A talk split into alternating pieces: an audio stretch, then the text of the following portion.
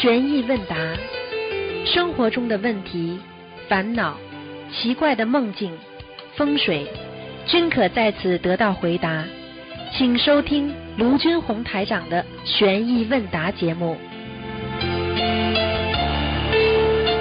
好，听众朋友们，欢迎大家回到我们澳洲东方华语电台。今天是二零一九年二月八号，星期五，是农历正月初四。好，下面呢开始解答听众朋友问题。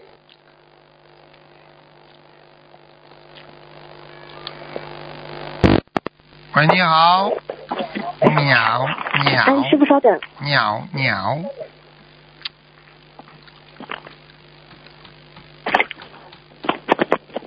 师傅，请讲喂，请讲，呃，弟子给师傅请安，哎，师傅心健康常驻在，能够更好的法力身，嗯，也是心灵法门在可以更好在程序面对它对吧？一会儿轻一会儿响的，嗯，喂，听一会儿轻一会儿响，喂，哎，哦，现在现在听得见吗？嗯，好了，可以讲吧。嗯，好，嗯，感恩观世音菩萨，感恩师傅。嗯，弟子现在帮同修问几个问题。嗯，有一位同修，他午休的时候，他做了一个梦，梦见一个小 baby，然后这个 baby 呢，梦里说是侄子的孩子，是他的嫂子在带着，他的意念中是要让侄子去找 baby 的妈妈道歉，要赶紧结婚，说要为了这个小 baby 结婚，就是。然后现实中其实他侄子也没结婚，也没女朋友。但是你侄子是三十岁，他就想问这个小 baby 是他和他自己打胎的孩子有关吗？应该是啊，跟他投胎的孩子有关系。嗯，嗯，那就是他是还要超度还是超度走了呢？因为梦里是侄子的孩子了。啊，那就超度走了。嗯，啊，超度走了。好的。你嘴巴离话筒稍微远一点点，否则有破音，好吧？哦，好的，嗯，对不起师傅。啊，嗯，嗯，第二个问题，同修他梦见老家的一座老庙，然后梦里说是同修自己以前建的，嗯，但是他进去以后呢，这个庙里也没有看见菩萨，又也好像没有人供奉的样子，嗯，就是梦里就说同修只是现在在家，呃，一心供奉设置了东方台的菩萨，冷落了老庙的菩萨了，然后现实中呢，同修他去。以前他是去这个老庙拜过观世音菩萨的，然后也经常去打扫卫生。他就想问，做到这个梦以后，他有什么需要做的吗？一般的来讲，老庙里边如果是观世音菩萨的话，菩萨不会这样的，一样的，观世音菩萨嗯都是一样的。对，只是说明老庙里边有其他的、其他的那种啊，这个或者神啊、仙呐、或者什么灵性啊在里边的，可能会有一些想法吧。像这种情况嘛，自己多念念这个消灾吉祥神咒吧，好吧？嗯，哦，好的，念个几张小房子嘛最好，七张嘛最好。嗯，嗯就是给自己的要经者念是吧？对对对，嗯，好，感恩师傅开始。呃，接下去一个问题就是，同修想问师傅，是不是曾经说过，在人间证得小乘出国，并不代表可以往生到圣闻道呢？有这种说法吗？嗯，小乘出果的话，实际上应该能够往生到圣闻道的，应该没问题的。哦，如果他能够得到这个出果的话，他就能上去，明白了吗？嗯，嗯，明白。好，嗯，感恩师傅开始。啊，接下去一个问题，就是同修他有一个观世音菩萨的吊坠嘛，然后他自己也不知道是怎么弄到沙发上去了，然后当天晚上他先生就刚巧睡在沙发上，就早上发现就可能就是先生可能就睡到那个吊坠了，嗯，或者也有没有其他情况，反正也不知道了。他就想问，现在他这个吊坠还能戴吗？应该没问题啊。在观音嗯在在这个佛台上放一下就可以了，那需要念诵礼佛大三遍？三遍。好的。嗯嗯，好，感恩师傅开示。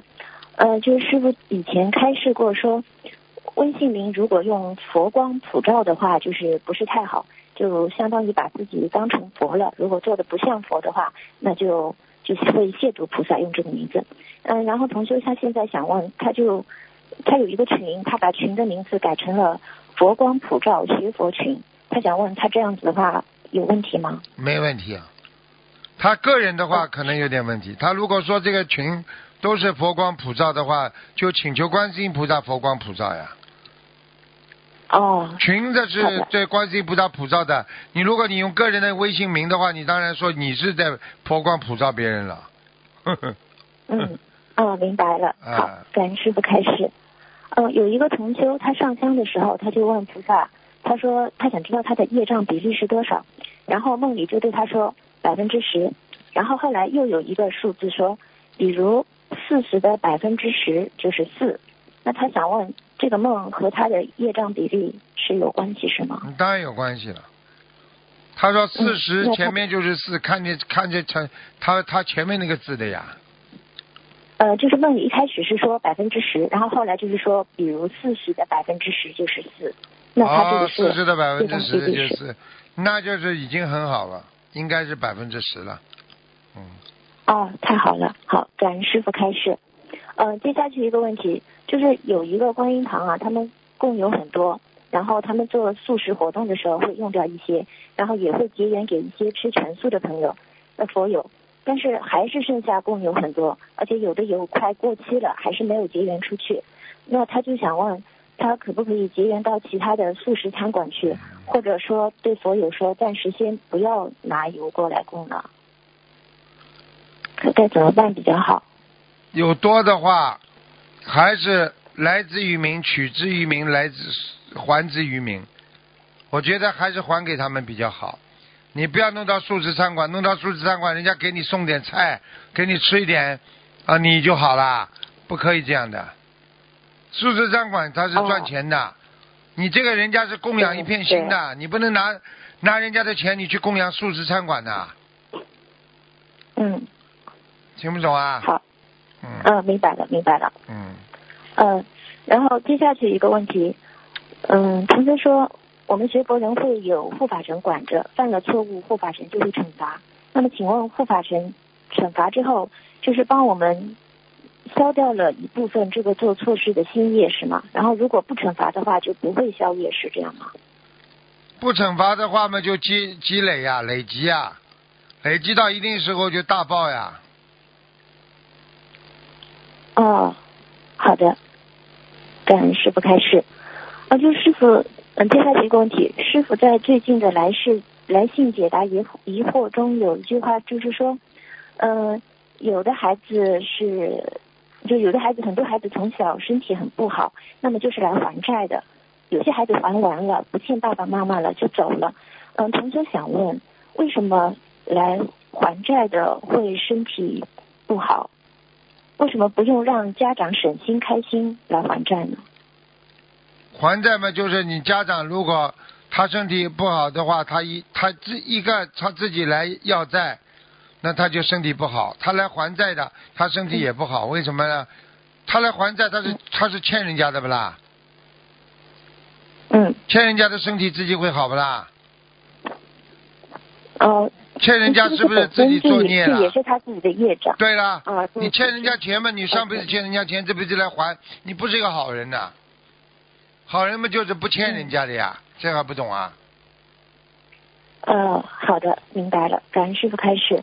嗯，接下去是一个梦，同学梦中正在用手机给另外一位嗯师兄还钱转账还钱，就是说意念你是欠了他九十九块钱，然后输密码的时候怎么也输不进去，然后一个声音就说那位师兄已经返欠他了，不用还了。现实中，另外一位师兄是助缘了他三场法会，那么然后这位做梦的同修呢，他也帮另外一位同修念过很多小房子。嗯，他想问这个梦有什么特别意义吗？嗯没什么，相互帮助呀，不是蛮好。他没钱的话，哦人家助人他，他不要去白拿人家呀，他要用心给人家念小房子。我告诉你我警告你，如果人家不用心给他念的话，他就会出大事。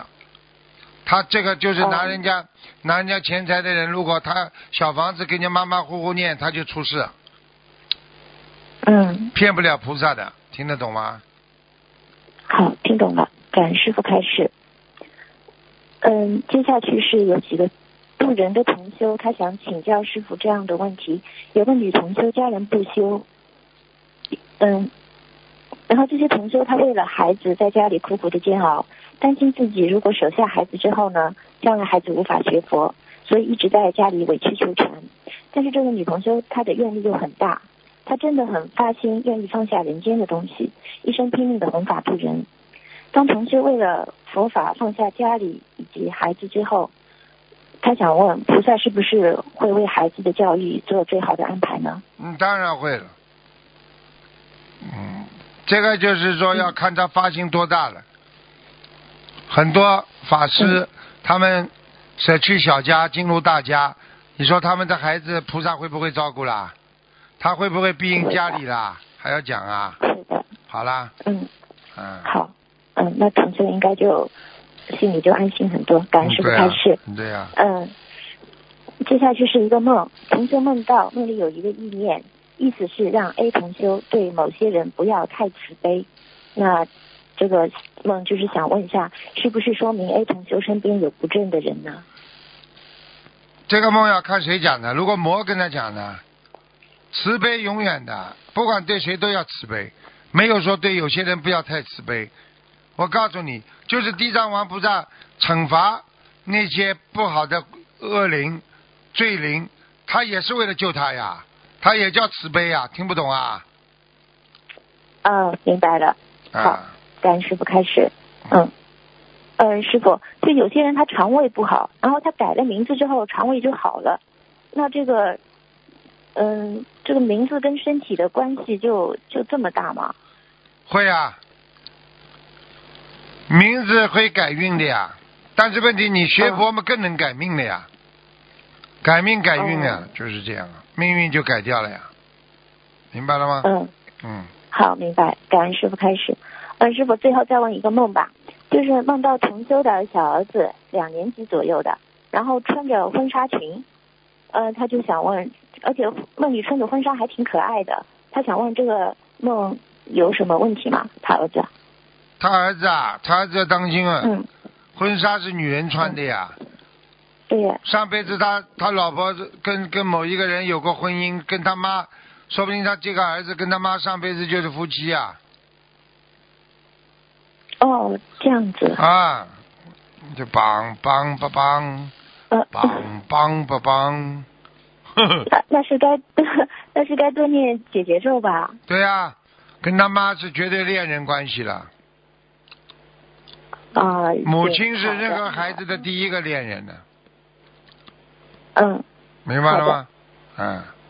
然后孩子大了，离开妈妈了，妈妈就失恋了。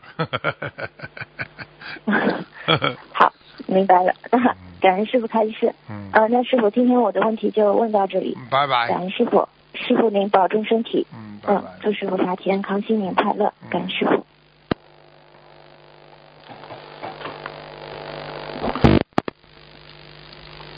你好。喂，喂，你好，哎，喂，师傅好，请讲，喂，啊师傅能听得清楚吗？听得清楚。嗯，师傅请稍等，嗯，师傅稍等一下。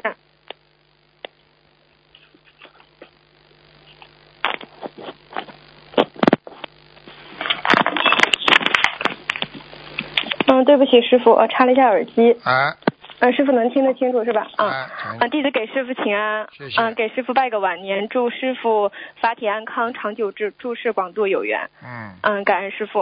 嗯嗯，今天请教师傅几个问题。嗯，我们自己的业障自己背。嗯，嗯，第一个问题是，就是呃，如果梦到下牙有好几颗牙松动，然后碎成很多个小块儿掉落下来，请问师傅这个是什么意思？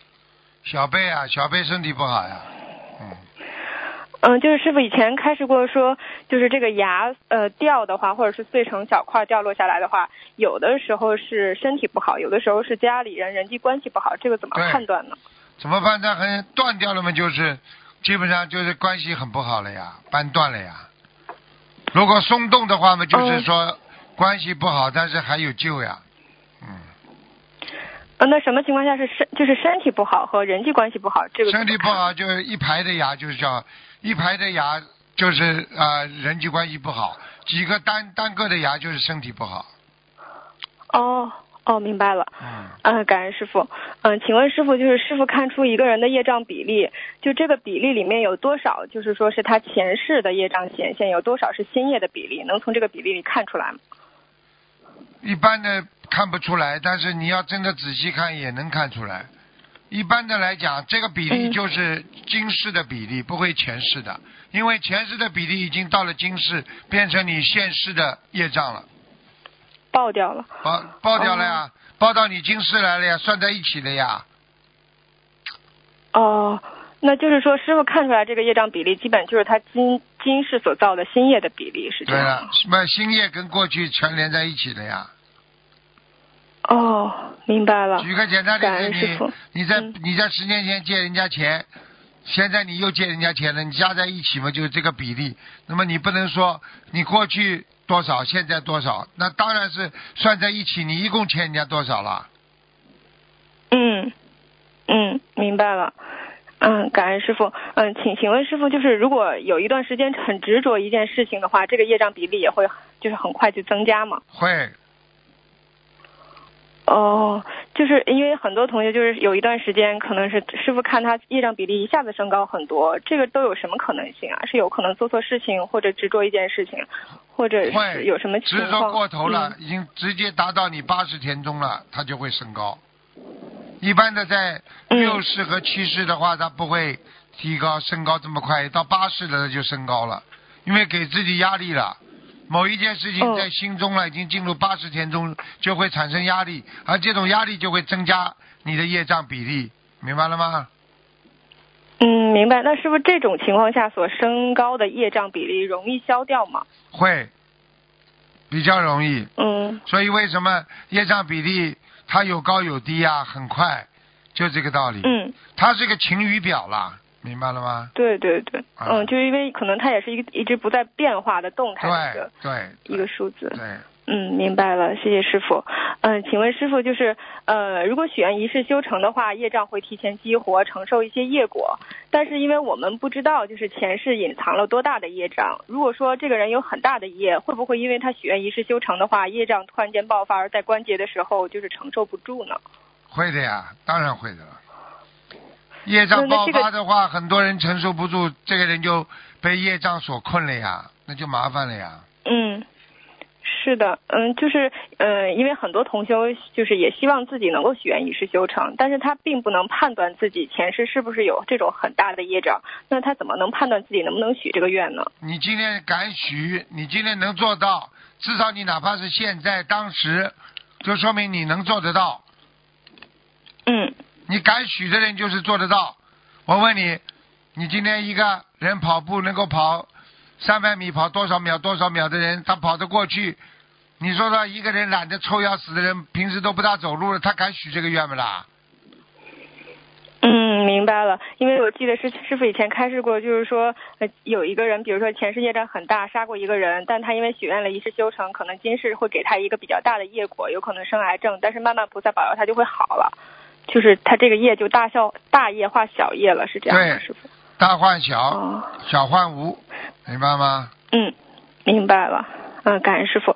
嗯、请问师傅，就是呃，如果院子里面有桃树，是不是不好？桃树就，种桃树。嗯，桃树，嗯，都不好。桃花就是不好，桃花就是那很容易沾惹男女之事的，嗯。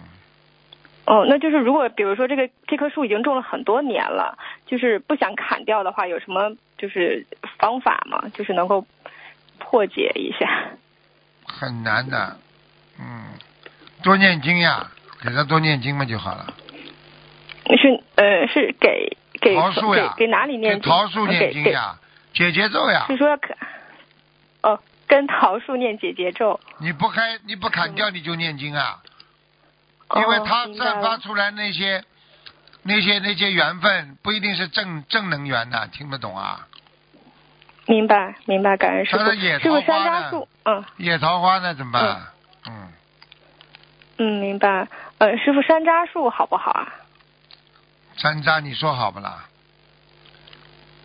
你听听名字，哦你说好不好啦？嗯，不太好。人渣、哦，山楂，呃，对不起，师傅。对不对啊？哦啊，哦，那那那什么树比较好呢？种在院子里面你。说呢？牡丹花嗯花开多好啊！花什么花？哦我看茉莉花也很好啊。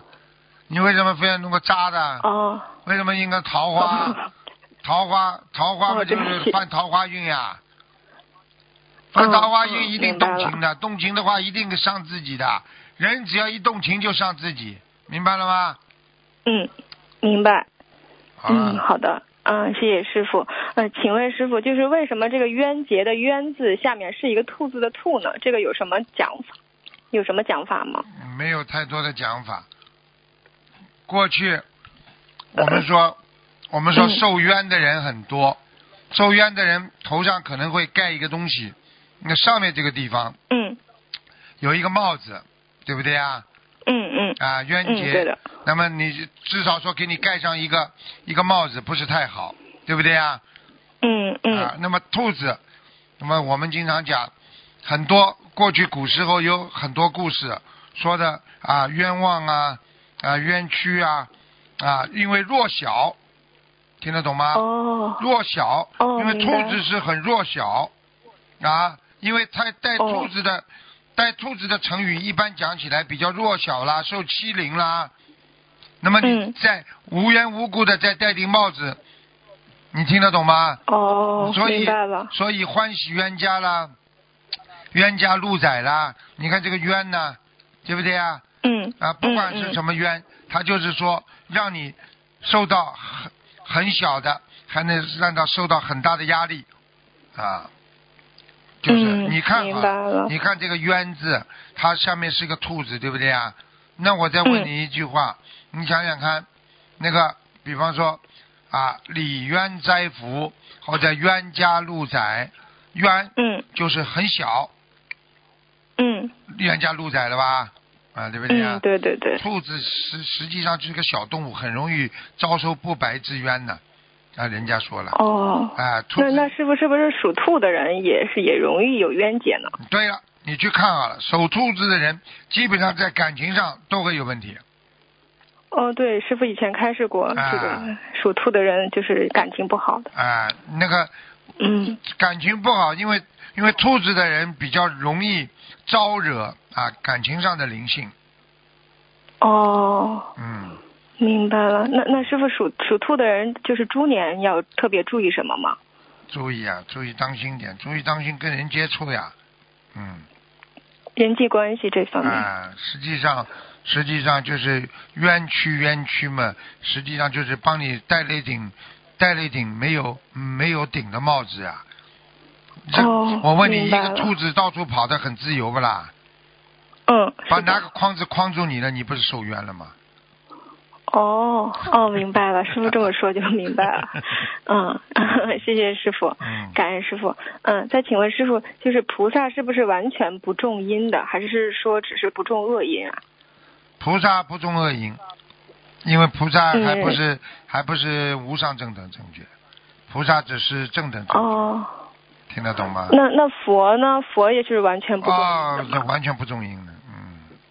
那善因也不会种吗？不重，他不重，他他没有善和恶的，他不，哦他就是他就是你人间看上去他种的善，实际上也是不善不恶，他只是寻寻找的一种真理，一种真谛而而而在这么生存的，听得懂了吗？哦，就是说佛已经完全处在呃，完全不处在因果之中，对，所以就是早就出来了，哦，根本不在五五行当中了，跳出五行了，对不对啊？明白。啊，明白了，谢谢 师傅。呃，师傅就是菩萨有时候点化我们，就不会直接告诉我们答案，都是通过梦境啊，或者就是这个道理开悟。因为菩萨如果直接告诉你，他就是进入我们说的因果了。因果所以菩萨哦、不动因果，啊，就这个道理。明白了，对，因为以师傅也经常跟我们说，说我们问师傅什么事情，师傅也只是说，呃，不会直接告诉你答案，都是让自己去悟的。对啊，嗯。有的时候，嗯。有有的时候，我们电台里那些秘书处的小朋友做错事情，他不觉得他自己做错啊，你跟他讲，嗯。他还觉得他很有道理，你这时候你只能不理他呀，自己去悟了。因为如果你过多的哦。参与跟他的这个这个交流沟通之后，你就会进入他的因果当中啊。哦，明白了。听懂了吗？嗯嗯，听懂了，听懂了，谢谢师傅。嗯，嗯，请问师傅，就是是不是就是把眼耳鼻舌身意转为佛性，是控制自己不造业、减轻烦恼最好的方法？是啊，眼耳鼻舌身意都会让你找找到麻烦的呀。你看看，如果你去见一个人，嗯你可能就会惹上很多麻烦了呀。你要你要是嗯你不见这个人，你会不听他讲，你会有麻烦不啦？你不听他说，不不嗯不看到这个人，你就没麻烦呀。问题很多人就是嗯不停的要看，不停的要说，不停的要想，这就是眼耳鼻舌生意呀，都是意出来的呀，听得懂吗？嗯，啊，听得懂。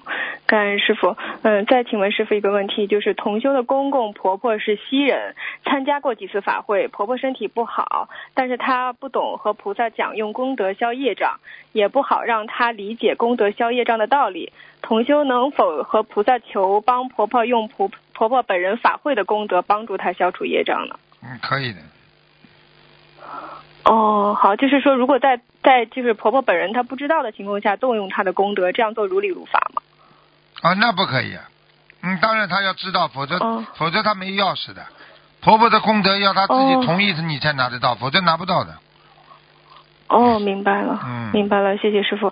嗯，请问师傅，就是同修他梦到在前行的路上不是很好走，并且有一个执法人员要检查这个女同修，女同修继续前行，又碰到了检查的人员，被他被带到了一个房间里，要他的身份证被就是他的身份证要被复印。同修在梦里对那个检查人员说：“我是爱国爱民、遵纪守法的，请师傅解梦。这个是需要小房子还是有冤结？”这个没有什么，这个就说明他脑子里经常想跟人家说我们是爱国爱民、遵纪守法。哦哦，那他不需要念小房子是不是？嗯，我觉得他没什么。嗯，哦，哎，明白了，他可能脑子里。经常想，我碰到什么事情我就说我是爱国爱民、遵纪守法。哦哦，好的好的，谢谢师傅。嗯，还有就是同修梦到在一个村庄里的一个小屋子里，有一个相好庄严的婴儿。同修意念里呢，那是佛陀刚刚出生时候的样子。同修梦里知道那个婴儿是佛国，虽然刚刚出生，却有三个大婴儿的特征，三个月大婴儿的特征。同修还跟这个小婴儿说：“你之后会讲天上地下唯我独尊。”请问师傅，这个是梦是什么意思？啊，这就是他可能看到了佛陀的前世吧，就是就是到人间来的时候，他一定也是天上下来的，不简单的。嗯哦哦，明白了。嗯，谢谢师傅。嗯，同修梦到一个女孩站在很高的楼上，楼上弹出一块一平方米左右的玻璃平台。这个女孩自如的在平台上，如同练习跳水一样来回的翻腾，都很稳稳的落在了玻璃上。突然空中出现了七彩光，她想用身体去迎接光，但是偏离了平台，她开始向下飘落。看到同修意念中，她从这么高的高空。呃，下去会摔死。画面一转，看到女同修突然见到了摔落的女孩，他对那个女孩说：“你跌落后醒来有疼痛感吗？”女孩说什么感觉都没有。看的女同修意念中出来，意念中出来生就是死，死就是生，无生亦无死。请问师傅，这个梦有什么意思吗？境界就讲的他的境界，起起落落就是他的境界。哦，他的境界。哎，哦，明白了吗？明白了。哎，嗯，好的，感恩师傅。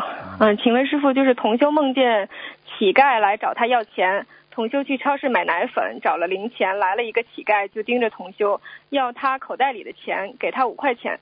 那个乞丐盯着梦里盯着同修的十块，呃，那就给十块钱吧。给了十块钱之后，他盯着同修的二十块钱，然后他眼神非常的迫切。请问这个梦里这个乞丐是要盯着吗？要经者，还要讲，这肯定的。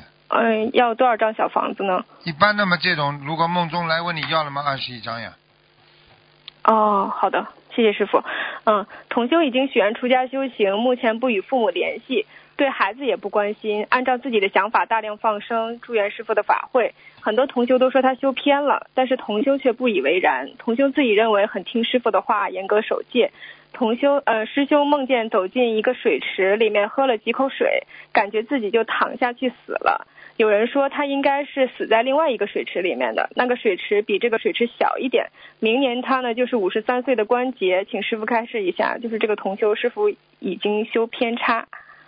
应该是，应该是有点偏差了。他不，他出家自己出家是吧？嗯，就是呃，对，同修，他他已经许愿出家修行，他啊现在就跟父母也不联系。啊，那许愿出家还没出家，你就不一定这样的。你要不在师傅身边，你这么这么走的话，你一定会走偏的。你想想看，一条小、哦小舟，你在航在海上这么航行，你哪哪会不颠簸啊？翻掉怎么办？嗯你像这种，你出家嗯你必须要有师傅的呀，没师傅你怎么修心啊？明白了吗？嗯，你要说你到学校里去读嗯书，你可以没老师的。明白了，明白了，就是他现在姻缘还不具足，等到他姻缘具足了再去做一些事情。他至少说要、哦要有要有出家的愿望，然后人家同意出家，然后把家里要全部要同意说通，自己要有坚定不移的信心，然后即出家的缘分具足，修心修到一定的境界，修出家不是一种逃避，而是一种精进，听得懂吗？嗯嗯，听得懂。好了，好的，谢谢师傅。嗯，最最后请问师傅一个问题，就是如果经常觉得讲话会气短、喘不过气，这个是什么原因啊？呵呵呵呵嗯，气短的话有两我就我我经常这样。一个就是肺活量不够，嗯第二个就是自己心中挂碍太多。哦，有时候我负能量太多的人讲话气短，没有信心的人讲话气短。所以你去看，如果哦一个人碰到、碰到警察了，人家你干什么？看见了没啦？你要是理直气壮，你没有犯法，你说我没有啊，没干什么呀，对不对？一看了，嗯你干什么了？我我我我没没没没什么，气短了不啦？嗯，哎师傅，就如果不是因为害怕气短，就是比如说讲话讲多的时候，就是感觉上气不接下气。那肺呀、肺肺出问题了呀。哦肺啊，那肺这个也肺的储存量特别小，肺到后来有积水了，它的整个的肺活量就比较小，要锻炼他的深呼吸啊。所以像这种人一般游泳的话，嗯他气也是很短的呀。嗯，对对对，啊是，的。那是不是要要补一些气，是不是？补气的话，你要有地方补的呀。你现在里边那个空间太小呀，肯定肺积水了。就是说，抽了二手抽烟，吸了人家很多二手烟了呀。哦，师傅可以吃点那个西洋参吗？西洋参可以吃，啊只是外补啊，你要内内补。内补的话，你要锻炼自己的肺活量，那就是深呼吸呀、呼进去很深。吸先吸吸到一定的时候憋住，然后慢慢的吐出来，深哦吸到很深憋住，然后慢慢的吐出来。你这么练肺的呀？还有多吃黄瓜、哦啊。哦，好的。好的，谢谢师傅。嗯、那个最后弟子给师傅拜年，嗯、感恩大慈大悲的观世音菩萨和师傅。嗯、我跟我妈妈呢，跟师傅就是已经学佛快七年了。啊嗯、在这七年当中，就是我们都没有退转过，啊而且我觉得我们一年比一年比一年更加的坚定信心。嗯，就是在我们许愿跟师傅一世修成之后，就是去年一年里也是经历了大大小小很多的困难和考验，嗯但是每一次都能够及时得到菩萨和师傅的帮助和点化，所以到现在就是我们越过了很多的难关，也度过了一些关节。嗯，我们在努力的成长的过程中，非常感恩师傅。嗯嗯，我也记得师傅去年跟我讲过，说遇到什么事情就是要记住师傅的法身很厉害的，所以真的是承蒙观世音菩萨和师傅的保佑，师傅的法身经常来我梦里加持。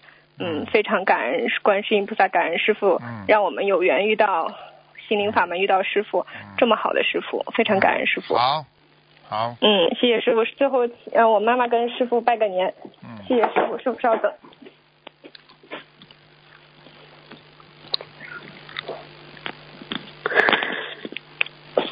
哎，师傅。你好。呃，弟子给您，弟子给您拜年。谢谢谢谢。嗯。嗯。祝师傅。在新的一年法体安康，救助更多有缘众生，弘法顺利。谢谢，好好念经啊，啊，嗯每天求，呃。每天平安，明白了吗？嗯好，嗯，是。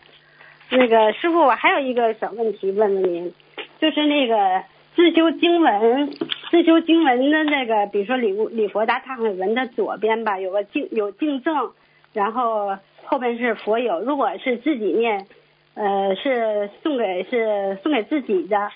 那么净正处这块佛友有个佛友是划掉了，还是可以不划？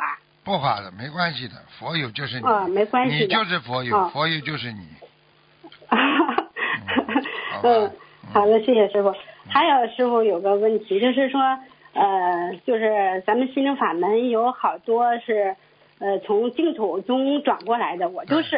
对 对，那个，嗯嗯，那个就是在呃，那是如果家里，嗯，家里有老人往生啊，是什么？咱们那个心灵法门不念大悲咒啊、心经，还有那个就是呃，对，呃，咱们是不是可以就是也可以在亡人的耳边跟他做个开示，就是说，呃呃，让他提起佛号，或者是让他放下一切万缘，在他耳边跟他讲讲讲这么讲这些东西，可以不可以呢？最好不要讲，因为他的杂念很乱，他听到熟悉的声音他会难过的。哦，不要跟他讲，哦任何熟悉的声音都不要。就是他走的之前，天天不是放大悲咒吗？那个时候也是，他哦每天晚上睡觉之前放大悲咒。他走的走的时候，哦你也是放大悲咒，他就会很开心。哦他觉得他像睡觉一样听得懂了吗？哦，哈，好了。因为任何一个熟悉的人、亲切的亲戚的人，给他讲，只要讲话，他全听得到，他全知道是谁。就像人家瞎子，哦瞎子的话，他全部听得到谁跟他讲话的，明白吗？哦，好，嗯 呃，感恩师傅，因为我父母都九十来岁了，我在这方面呢，就是也是。你呃可以给他们念就是你在他们要走的之前，你可以念几遍那个，每天念一遍那个阿弥陀经也可以。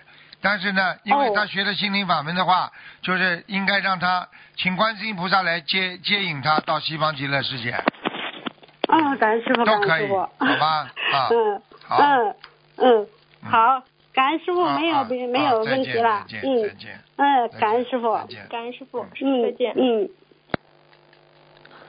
好，听众朋友们，因为时间关系呢，我们节目就到这儿结束了，非常感谢听众朋友们收听，好，我们下次节目再见。